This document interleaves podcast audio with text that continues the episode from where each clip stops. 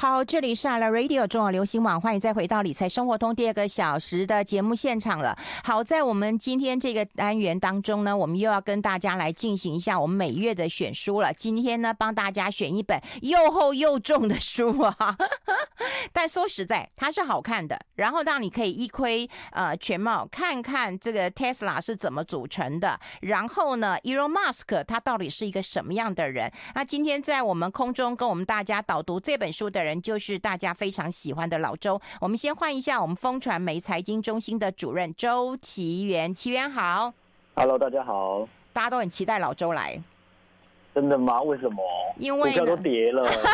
你你想变张宏昌吗？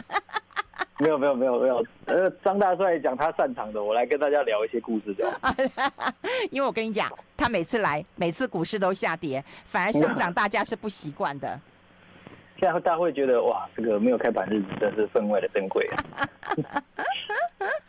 本来今天很很希望你能够来这个现场跟大家做一个分享的，不过我觉得在空中分享还是让大家乖乖，因为很多人一直问说有没有那个嗯直播没有，那大家可以乖乖的听我们的广播啦。哈。那这次为什么啊、呃、会选这本书啊？你特别喜欢呃 Elon Musk 这个人吗？我说实话，我觉得他。有很多面向，他这个书的封面提到说，马斯克到底是一个失败者、反英雄，还是一个骗子，还是他三者都是？嗯嗯，从从他能够做出可以反复使用的火箭来看的话，应该最起码他不是一个骗子，起码他当初说的一些科技的理念，从听起来完全不可能，慢慢的变得好像有一点可能性。嗯，然后他现在。呃，马斯克提出的更多的概念，随着他的 SpaceX 还有特斯拉的商业化，看起来变得不是那么遥不可及。所以最起码，我认为他应该不是一个骗子，但是他肯定是一个非常难以相处的人。我记得。在一年多前，我曾经在节目有跟大家分享过，有一本书，就是说为什么我们都会选到一个不合适的男人来当领导人，不管在政治圈或者在企业圈。那马斯克被传出的很多的传闻，包括难相处啦、控制狂啊，然后会会怒骂员工很难听的字眼等等的，似乎都是这个样子。不过，不过随着嗯特斯拉的规模放大，然后他在。欧洲，他在美国，在上海的巨的 Gigafactory 就是超级工厂的跨国的影响力，我觉得这个公司的一些历史应该被大家认知到，特别是现在特斯拉已经是世界数一数二市值庞大的公司的时候。应该要被大家更认识才对。如果我们在谈所谓的 ESG 或者说减碳的时候，嗯，特别是马斯克前一阵子，他因为特斯拉没有被列入一个 ESG 的指数，我我觉得那件事情真的是超级荒谬的。就是他明明做电动车，嗯，然后石油公司 ExxonMobil 是在榜中，但是特斯拉可能因为公司治理，然后因为员工工会的等等的问题，却。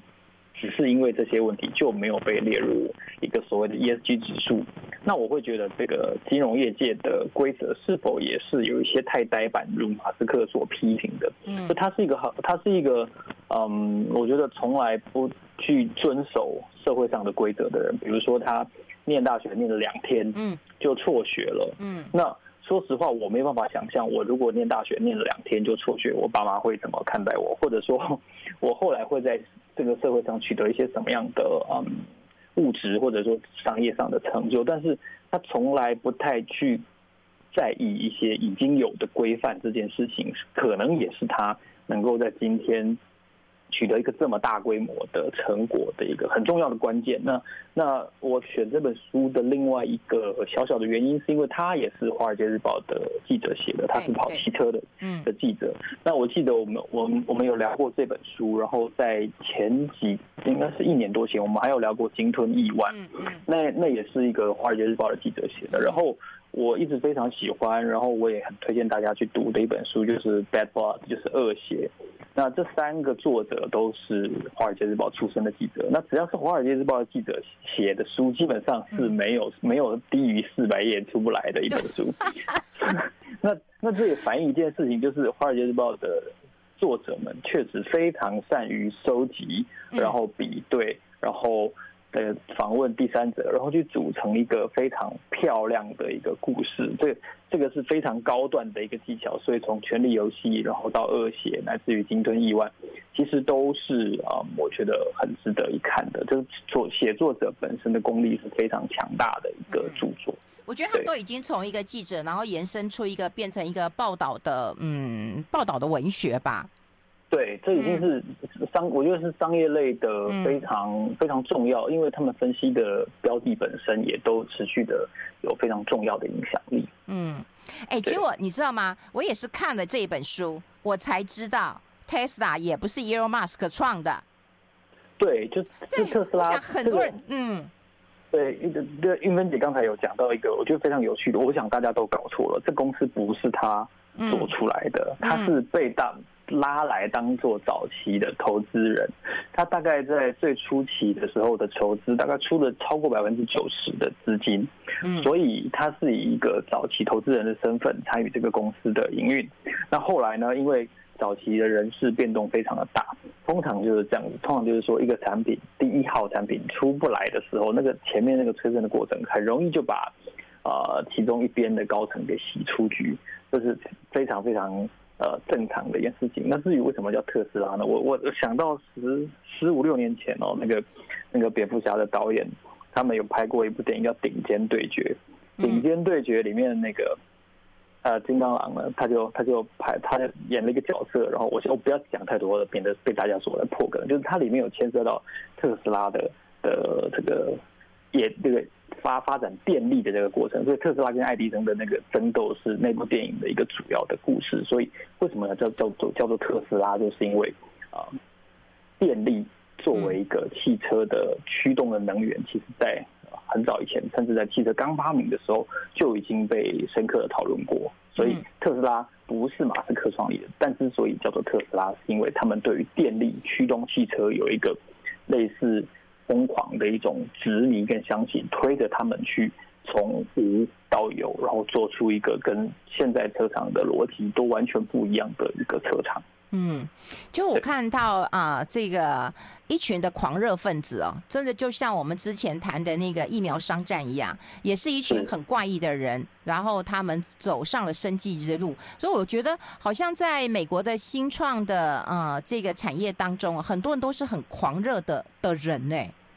对，我前几天去一个论坛的时候，嗯、我还听到一句蛮蛮蛮象征性的话，他就是说做这种 R N D 的人哦。嗯。他不是为了股票，他不是为了 IPO，他是为了做他爽的，嗯、你知道吗？就是一个东西，他觉得 在做个送，这这个名还做个送，所以所以那个东西如果出来规格，哎，如他的想象，那他就会觉得其实成功或者说所谓的啊股票上市的财富啊等等，那些反而是那个做个送的副产品。他要把电力做出哎可以跑得跟法拉利跟保时捷一样快。的时候，零呃零到六十迈只要三点六秒，他觉得那个三点六秒能够减到三秒以下的时候，他就觉得哇塞，我的我的一切的付出都非常的有价值。所以，所以早期的特斯拉成立的时候，其实就是一群哦各自对于电动车有想象的人。在做电动车这个东西，但就是因为他们一来没有电池方面的技术，嗯，二来方面整个造车其实是非常复杂的一件事情，因为它的安全性，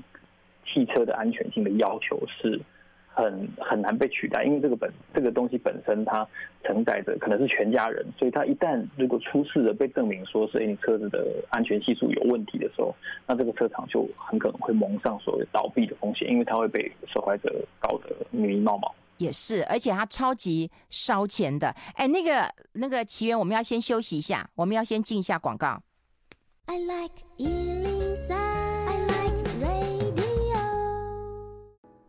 好，我们今天空中连线周岐原老周来跟大家来聊一聊 Tesla 的权力游戏。刚刚我们有提到了，就是电池的一个啊、呃、这个能力哈，另外就是安全，我觉得很重要，因为它不必须万一这个出了什么状况，那真的是赔钱赔不完。另外，我觉得做这个啊、呃、电动产业、电动车产业很烧钱，我看他们都一直被钱追着跑啊。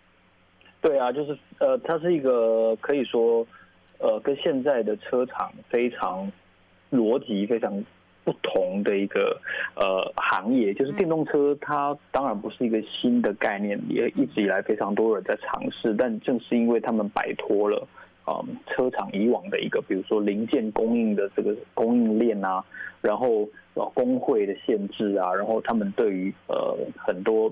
尝呃呃试验的一些规定，所以他们在。就是发展电动车的时候，特斯拉的历程跟现在很多很多的车厂有有根本性的不同。那当然也是因为他们现在为止，特斯拉对端出的这些呃车款呢，其实少了非常多的以往在燃油车上面有的零件。然后呢，也是因为这样，所以那需要进厂维修的呃次数跟频率都比燃油车来的少。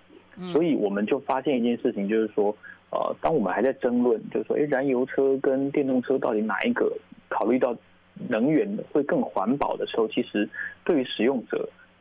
的感受有一个很大的不同，就是说，可即便是燃油车的入门的价格门槛相对低，而电动车的门槛相对高。可是以整个使用历程来说，其实电动车需要进厂维修的次数是比较少的。嗯，那它需要换的零件也是比较少的。它更像是一个科技产品，而燃油车更像是一个比较嗯容易出问题的产品，因为它零件总数相对是多了的，油那个五油三水啊等等的，嗯的零件配备需要更新的频率跟次数都是比较多。那这样子的逻辑，然后。当然，有一件事情还没有克服的非常好，就是说电动车的电池模组本身占一台汽车的比例还是相当的高。嗯，然后这个电池的成本，还有这个里面金属的这些来源，锂啊、钴啊、镍啊这些金属，其实严格来说，对于要扩大生产、扩大规模的电动车厂都是非常巨大的一个考验，因为。就像锂跟钴，特别是鈷，鈷的生产很多都是来自于政治不安定的国家或是地区。那提炼跟生产这些金属，特别是钴，它会带来一个有点类似我们在看里奥纳多那部电影《血钻石》产生的一些呃奴役劳动这样子的情况。所以宁德时代现在在帮特斯拉开放，在开开发一个。新的电子模组的时候，又在尝试说，哎，中国大陆这家这家龙头厂商宁德时代，能不能够开发出一个没有钴的电池模组？因为现在大家其实都都知道说，哎，可能二零四零年中间这二十年间，全世界的汽车会慢慢的淘汰，从燃油车过渡到变成电动车。可是大家没有考虑到一件事情，就是说，呃，锂跟钴的供应其实是没有办法。生产每年数百万辆的电动车所需，所以这件事情一定要做出改变。所以要在电池的动力跟呃金属来源的永续这两件事情上面取得平衡的时候，其实我相信这也是电动车接下来不管是特斯拉也好，或者是其他传统的车厂要跟进一个很大的一个症结所在。那提到我觉得马斯克这个人呢，其实。一定要有一个部分稍微来聊一下，就是他当初做的是 PayPal，他们在看这个提供网络汇款服务嘛，到今天都还存在。那后来是因为 PayPal 被并购了，所以被 eBay 并购，所以他们几个初期的成员也都分别有了第一桶金。那有了这笔钱哦，马斯克啊等等的人才会有资本去做下一轮的生意。那很特别的一件事情就是说。当初美国有一本书，呃，叫做《Once You Are Lucky and Twice You Are Good》，它专门在讨论当年 PayPal 营运，就是在二零两千年左右网络泡沫破灭的那个时期，他们在被 eBay 收购的时候的那群创办人，比如说，呃，曾这个是川普金主的这个从零到一的作者 Peter Thiel，他后来创办了这个 Palantir 这家公司，后来也成功的上市。那马斯克他也是其中的一个，那还有一个非常有名的人呢，就是台，他现在应该在台湾，就是陈世俊，陈世俊就是后来创办了 YouTube 的那个创办人。嗯嗯。那还有一个非常有名的人叫 Reid Hoffman，Reid Hoffman 他后来创办的一个网站，很多找工作的外商的猎人头的都会使用，叫 LinkedIn。就是这几个有名的呃当代的网络界的巨头，其实当年其实都在这个。这个 PayPal 这家公司工作，所以这个公司的很特别的文化，就当然当年可能彼此哦非常占有情谊的人，后来随着政治的立场，所以等等立场可能有一些呃局域或者水火不容。但是当年他们聚在一起，那一群人后来他们在矽谷或在全世界的发展都非常的光芒万丈。这也是这个公司，我觉得它 DNA 非常特别的所在，不是只有马斯克一个人成功。他们那个公司后来非常多人在创投界、金融界、网络界都有非常好的发展。就是个这个公司跟特斯拉，我觉得前世今生哦，他们有一些。呃，藕断丝连的这个关系所在。那马斯克这个人，我会觉得说，他虽然我一开始提到，我认为他不是一个骗子，但他的很强烈，然后甚至自信到也许有点狂妄的那种人格特质，我觉得他不是一个很好的领袖跟管理者。嗯，那就举一个例子，就是我记得我之前的节目也分享过，就他在二零一八年，大概四年前的这个时候，他有一次就在在广播上面抽大麻。然后喝威士忌，嗯嗯，然后那次就闹得非常沸沸扬扬。然后后来他就说，哎，他准备要把特斯拉的股票下市，嗯，然后呢，因为他已经跟这个沙乌地阿拉伯的主权基金谈好了，然后呢，大概要用每股四四百二十块左右把股票下市。那那个时候其实就引发非常大的一个呃争议，就是说，第一个就是 企业家本身在。在节目上面抽大麻、喝烈酒这件事情，对东方、对华人文化来说是完全没有办法想象的事情。就是这已经到有点脱序的的境界了。当然他，他他你也可以说他是真情流露哦。但是他后来又说要把股票下市，被美国的 SEC 盯上，而且仔细的审查之后呢，他发现说，其实虽然马斯克跟阿拉伯主权基金确实有过一个。谈话，但是双方没有谈到要把特斯拉下市这件事情。那这个时候就引发了一些投资人非常大的不满，就是说，作为一个 leader，作为一个企业家，你怎么可以乱说你要把股票下市？那万一我在那个价钱把股票卖掉了之后再也买不回来，那谁要负责？那二零一八年其实是特斯拉一个蛮动荡的一年，那个时候我也关注过一阵子特斯拉的股票。因为他是在 Twitter 上面发言，他不是透过一个记者会的形式，或者是一个让所有人都能够参与的形式，导致了 SEC 强力的要求特斯拉跟马斯克必须做出一个切割，一定程度的切割。嗯，那这个狂妄的行径其实对他来说是有一点损失惨重的，因为 SEC 指控他政权诈欺。这个罪名是相当严重，这跟地雷股的指控是没什么两样的。那后来虽然马斯克跟 SEC 和解了，但是马斯克被罚了两千万美金，特斯拉公司也被罚了两千万美金。然后等我们待会讨论这种股票，这种股票我也不敢投资，他常常爱乱讲话，哎，这真的很糟糕哎。我们先休息一下。好。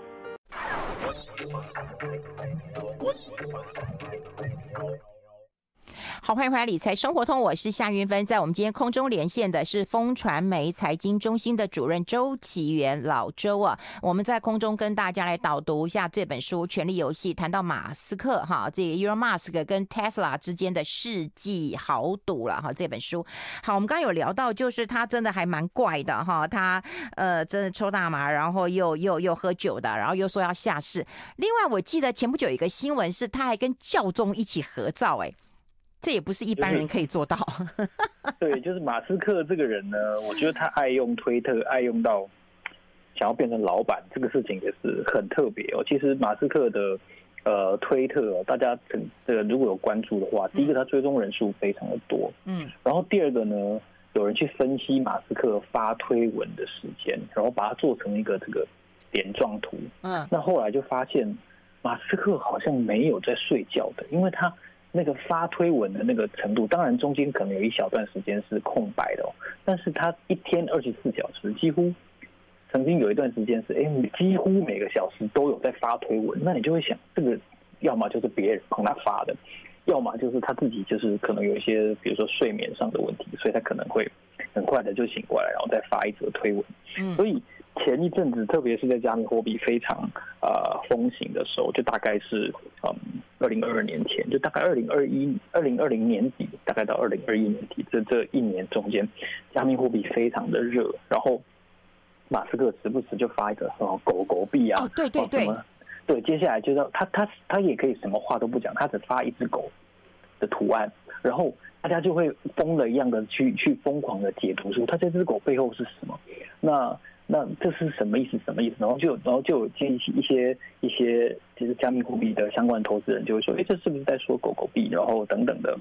嗯，相关的联想，或者说他本身其实也一直有在关注加密货币，因为特斯拉它之前只有十五亿美元的这个比特币吧，我就可以看得出来说，其实特斯拉或者说马斯克本身，他之于呃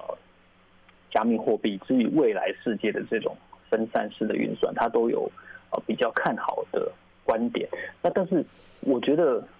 他非常爱发推特，这也许是他个人的风格。但是像我刚才提到的，他透过推特去说一个其实后来被证明不存在的事情，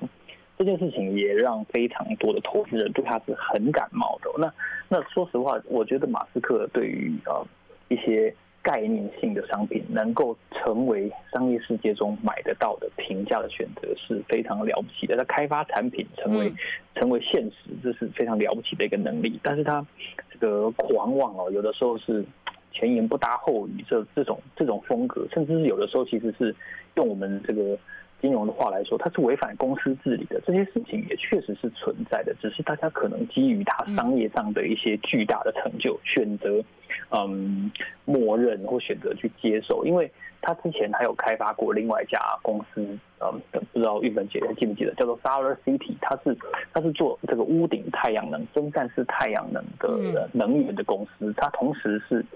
SpaceX、Solar City 跟特斯拉的董事长，也是这三家公司最大的股东。那是到二零一八年的时候，因为他这个下市的风波，才被 SEC 要求说一定要辞掉特斯拉的董事长，所以他现在是 CEO 的位置。对对对。那可是，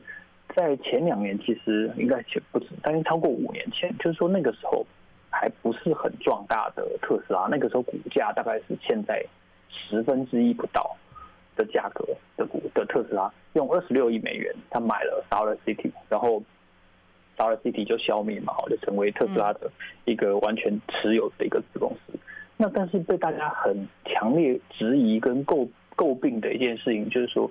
两家公司，然后 A 用这么大的钱买了 B，可是我们把背后的这个呃投资人阵容摊开看，哎，这个很怪啊，因为特斯拉。的董事会里面有马斯克，还有他弟弟，然后呢，其他的独立董事呢，竟然是 Solar City 的投资人。那我用这个价钱买，就双方的董事会是高度重叠的。这个独立董事是有独立性的吗？这个价钱是是是不是替大家出场？就这个这件这件事情在当初其实蛮受到各界的质疑。那也有投资人认为说，这根本就是替根本就是替这个特斯拉的几个。主要的股东在做，在做这个利益交换的一个嫌疑，所以我们也看得出来说，当然这个这件事情到最后还是有交易有做成有完成，那法院也不不认为这是一个明显的呃违法的事件，但是看得出来他对于一些公司治理的概念其实是不太在意的，嗯，所以。同时，我觉得啊，他身上也背负着相当多外界对他呃不守法这样子的一个质疑。嗯，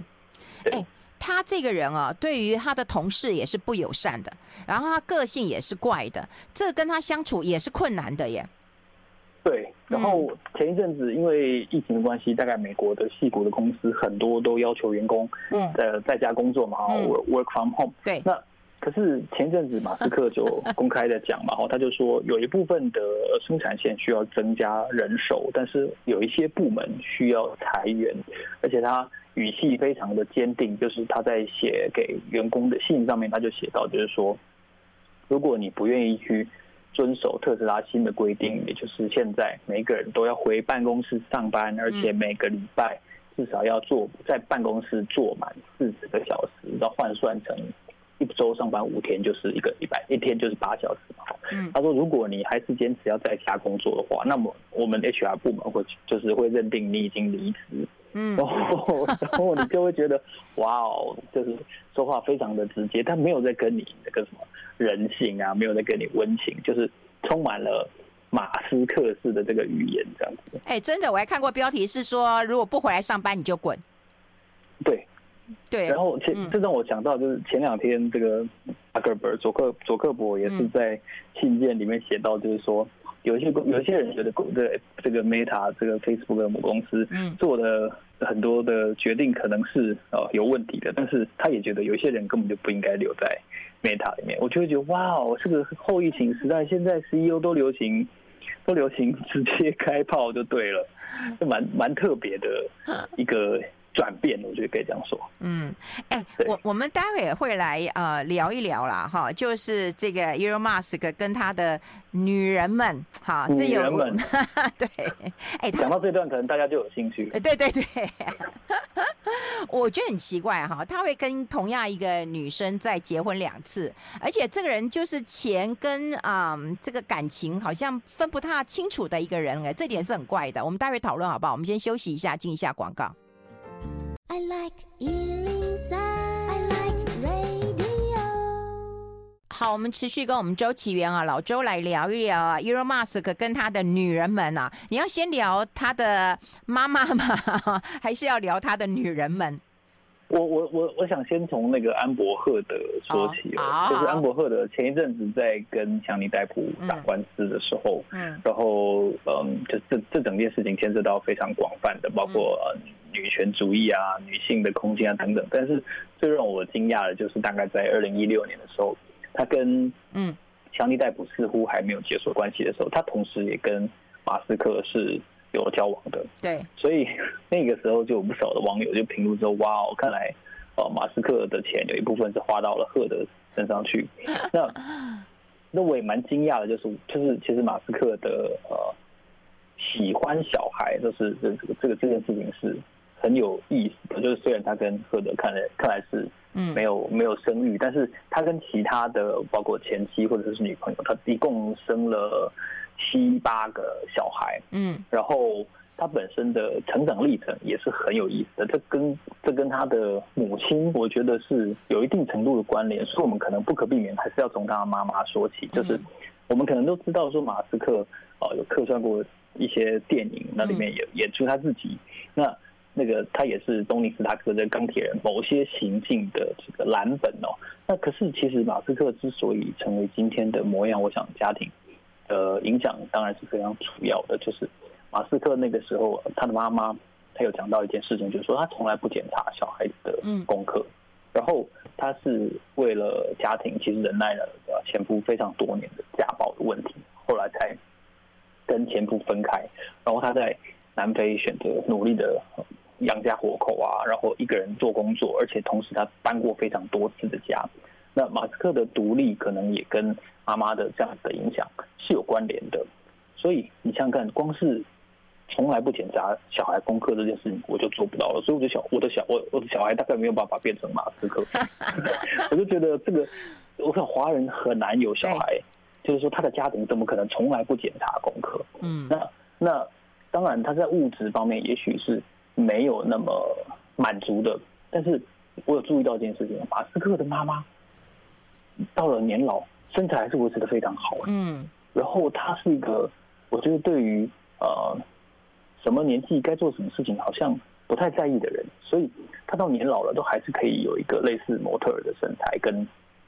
跟扮装的这样子的一个机会。然后他其实也是哦，其实他他被他在书里面提到说，他算是大尺码的模特儿。嗯，他不是一个是这个在以前的。呃，镁光灯底下会被青睐的这种这种样貌，但是他头发白的，我觉得是超性格的，嗯，非常非常的性格，所以这种强烈风格的妈妈才能够养出一个非常强烈风格的小孩。那这个马斯克呢，我觉得他他跟女性之间的关系真的是也蛮有趣的哦，就是他跟第一任老婆。生了六个小孩，然后当然有一个先过世了，所以后来剩下五个小孩。然后他跟第一任前妻其实是关系稳定的时间是比较长的，嗯，然后而且就在他跟前妻离婚的时候，才几个礼拜，他就跟第二任前妻开始约会。我就想说，哇哦，才几个礼拜他就可以 然后再结婚，这真的是不容易的一件事情。然后他跟第二任前妻结婚两次，然后离婚两次，嗯。这这又再次的震惊我，就是说，嗯，他对于关 关系的定义真的是很特别，而且这个人非常的自信，但是在在 Twitter 上面，他对这个二姐二离的前妻呢，他也不吝啬给予祝福，所以看出来他也有有一些有一些温情的一面哦。那他对于科学，就是说马斯克对于科学好像有异于常人的一个偏执跟爱好。举例来说，他跟前女友这个格莱姆斯哦，他们生了两个小孩，然后他们中间就是在在对外都宣称说曾经分分合合过很多次。嗯，那这两个小孩最特别的是什么？最特别的是他的名字，他的名字中间有一个字我完全不会念，就是是 A，对，取个圈圈叉叉的那个名字啊，A 跟 E 合在一起，我我我其实不会念的，我坦，我必须坦诚，就是我准备不足的，就是我不知道那个字到底要怎么念，他他。第一个小孩是一个男生，然后他的那个名字是 Baby X，那 X 后面就跟着一个那个符号，然后 A 十二这样。然后后来他他生了一个女儿，那还是有还是有一个那个 A 跟 E 合在一起的那个名字，然后那个女儿呢是 Baby Y，那 这好像是那个那个那个 DNA 的那个符号一样哦。所以一个叫 X，一个叫 Y，所以这也显示说，其实我觉得马斯克连小孩子的名字都可以这样取了，就是他对于。科学真的是有，我想在他人生中一定是有非常重要的地位，所以他会把小孩子的名字都叫做 X 跟 Y。对，然后他的老婆竟然也没意见，我真的觉得跟他在一起的女人也很奇怪。他第一任前妻不是说，这个马斯哥跟他在一起的时候会强迫他吃花生酱吗？嗯，就我知道，我知道花生酱对于某些人是非常好吃的一种食物，但是我我也知道。非常多人认为花生酱是一种很恶心的食物，所以特别是对外国有食物过敏这个问题的外国人来说，你要他吃花，强迫他吃花生酱，真的是一个酷刑。所以你可以看得出来，这个人的嗯自信跟自大表现在他身边的人身上，似乎也是如此。就是大家对于他呃很很强烈的要求，公司员工回来上班啊，然后他有的时候会言语羞辱啦，同时其实哎。你看他对他老婆也是这样，你就知道这个人的作风就是这样。他并没有因为对象是谁，然后就有比较多的放松跟 跟宽容，所以他确实是一个很难相处的老公，也应该是一个很难相处的老板。嗯，哎、欸，那但是为什么他呃并没有给这些女人豪宅啊，或者是很多的钱，但是这些女人还会愿意跟他在一起？嗯。这个我我我必须说，是这个我要我要回到我个人个人身上的解读，因为因为马斯克哦曾经被报道出来，就是说他其实是一个呃现金穷人。什么叫现金穷人？就是大家都知道说，以以往的美国人可能他储蓄率比较低，哦，他的花钱的大手大脚花钱，他没什么没什么储蓄。那马斯克这个人身上比较多的是股权的投资，嗯，那他没有很多的金融投资，他跟你想象中的企业家哦有什么什么。避险基金在帮他操盘，看起来是没有，他是股权形式持有这个资产，所以他能够成为全世界数一数二的有钱人，也是因为他持有相当比例的特斯拉的持股。嗯，那这个重这个重点呢，我想大家必须要理解。所以，所以他的财产的形式这件事情，可能是我觉得大家会在想象一个企业家。如何去安排他的资产的时候，跟你的定义最不同的地方。那至于为什么这些女人可以接受这件事情，然后他没有选择要豪宅要什么？我想这跟这跟马斯克本人的的作风是很有关系的。因为我觉得 Google 的创办人曾经讲过说，有一次，等一下，不好意思，哎，我们又要进一下广告。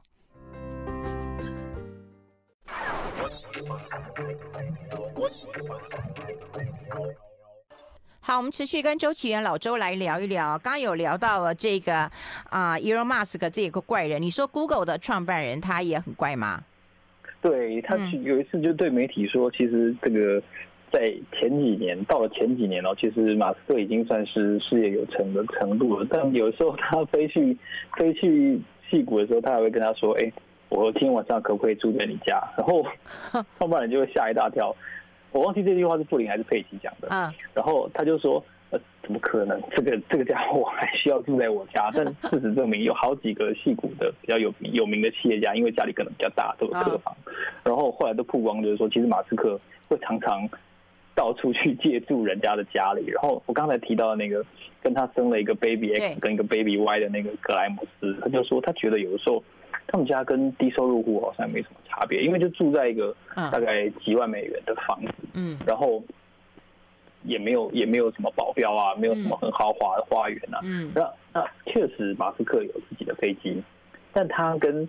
外界是说他有自己的飞机，是因为他要很准确的掌握到全球出差的时间，他不要浪费时间在那边转机，在那边等飞机，或者说在 在头等舱在跟其他人聊一些他不想聊的话题。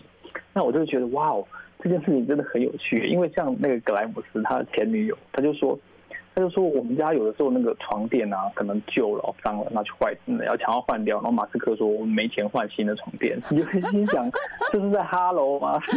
一些一些公交为吗？那好可怜。马斯克家会没有钱换床垫吗？但他看起来有点像，就像玉芬姐提到的，就有点像是我们上次在疫苗商战里面讲的那种科学家。只是科学家负责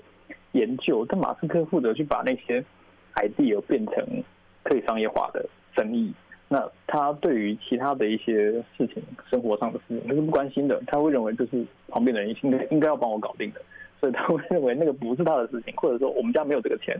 那你 你听到这个话，你就会觉得马斯克是在讲干话。你身价几千几千亿美元，怎么可能没有钱换床垫呢？那那这个事情就透露，就是说马斯克对于呃价格嗯跟价值嗯，我想他的定义相当不同于其他人。嗯，对。哎，那我们来聊一聊一般的啊、投资人好，或者是投资机构，他对于 Tesla 评价其实是高的。然后投资人其实也是追捧啊、Tesla，好像大家对于 Tesla 的一个电动车的前景其实是蛮看好的。这跟一般其实你说福斯或者很多国际的世界的一个大厂也都在做那个电动车，并不是只有 Tesla 一家在做哈。那为什么大家会给他这么高的一个规格跟对待？你的看法是怎么样？呃，第一个，我觉得他是用呃很充满热忱的态度去推动电动车的事业，嗯、这件事情，我想大家应该是肯定的。嗯、虽然他时不时就引起一些争议，对，比如说他前阵子去买 Twitter，那也引发一些投资人关注，就是说，因为一个人再怎么样厉害，一天终究就是二十四小时，嗯，那你如果要分心去把 Twitter 改造成你想要的样子，你同时还有火箭的生意，你还有地底下挖隧道的生意。然后呢，你还有在那个人脑里面准备要植入 AI 晶片的 Neuralink 的的生意，那你你有办法把特斯拉管到像你一样好想的这个好的程度吗？这是一个一个我觉得大家关心的一个点。所以在 Twitter 的争议那一阵子，如果你有注意到的话，其实那个时候特斯拉的股价是相当的疲弱的。那另外一个点就是说，我认为他在把特斯拉。一一路推动到今天的规模上，真的是做了非常大的嗯革新，让让整个行业的的竞争者或者说投资人，乃至于开车的使用者，对于选择一款车的时候，真的他很成功的把特斯拉三个字跟创新，然后跟跟有趣，然后新鲜、好玩、刺激这些事情放在一起，你你要一个。非常高度注重安全性的一个一百多年的行业，去整个动起来，去跟着你的脚步做改变，是一件非常困难的事情。尤其他们并没有选择哦，这个所谓很折中的方案，就是油电车。其实很多的车厂一开始往电车靠拢的时候，他选择的是油电混合，因为比较安全。终究还有一部分是他熟悉的。零组件的装置，然后它的产能的运用不用完全的闲置，它不是一个从头开始的地步。那初期其实现在我们看到已经是特斯拉相对比较安定、比较上轨道的时候了。这本书在中间也提到好几次，就是它真的是呃可以说是疲于奔命在应付产能上的危机、资金上的危机。那为什么会有这些危机？是因为以前。的汽车业完全不是这样运作的。以前汽车业有很大的工会，有很大的工厂，那但是他们的本益比都不高。嗯，哦，它的股价为什么会那么低？因为汽车就是已经一百多年了，它就是哦，修理车就是要强调性能，然后房车就是要强调家庭，然后豪华版就是要强调后座的价值，那些所有的一切从宣传伎俩，然后从设计，然后从整个车子的形象。其实都都固定了。你你几十年前跟几十年后看，其实只有形形上面的不一样，并没有非常多的 upside down 这样子的的创新出来。可是特斯拉或者说马斯克用他个人的色彩，然后加上他们把一开始就把赌注压在纯电车，然后而且陆续推出了好几款，在 Roadster 之后，他又推出了哦 Model 三、Model X、Model Y 这好几款。不同型号，甚至还有这个 Cybertruck 跟那个非常造型非常未来感的这个 Semi 的这个电卡车，它用一路推出真正的可商业化的产品去颠覆这个行业，然后用纯电车告诉你说，哎，如果我们的工厂生产秩序能够达到的时候，我们确实是可以降低它的获利门槛，也能够获利的。那这个书里面其实有提到嘛，吼。一个礼拜做五千台车，一年做二十六万台车，这是车厂达到它的产能，达到它的这个折旧，然后获利一个最起码的一个标准。那其实初期，马斯克为了特斯拉的产能，其实伤透了脑筋。这个书里面有提到好几次在，在在产能方面、安全性方面，其实从一开始的最初的那个改造莲花跑车的那个版本，一直到后面他们自己。改善车厂的效率，其实很多人一开始不认同特斯拉的原因，在于特斯拉的内装很阳春，嗯，很像是那种哦一般的那种国产车的一些一些在一些细节的表现上，他认为这个这个实在太廉价了，嗯，那他也不断的去去改善这一点，但首先最重要最重要，它的产能必须要达到最低的规模，那他花了很大力气，终于做到这一点。我相信这也是为什么过去这两年多的时间，特斯拉的股价大概涨了应该十倍以上。我觉得一个很重要的原因。但是我也必须提醒大家，有一件事情就是，自从俄罗斯打起来了乌克兰之后呢，呃，整个欧洲现在非常狂热的在重新思考是化石能源的的必要性。我们不能完全依赖电力，因为说到底，没有能源哪来的电力？那这句话可能 可能推动 ESG 的人可能非常听了觉得刺耳，但是现在欧洲觉得当初他们鼓吹 ESG 可能有一点太不切实际了，因为他们终究要回答一个问题：欧洲本身的能源不够，而没有能源何来电力？这件事情可能是未来哇，呃，不管是现在嗯。美国或者说是欧洲，他们都要回答的一个问题。就是美国虽然这个自己有产能源，但是他们现在油价也非常的贵。前两天拜登才呛加要求加油站要降价，那被雅被贝佐斯说 这个不合理，所以大家也可以思考一下，没有能源何来电力？这也是。接下来，马斯克可能要面对的一个很大的挑战。哇，你这结论真的太有力了！对，今天非常谢谢我们啊周启源在空中跟大家导读这么有趣的一本书了。我们建议大家可以看看，其实它其实蛮好阅读的。谢谢周启源，谢谢老周，谢谢，谢谢。谢谢。I like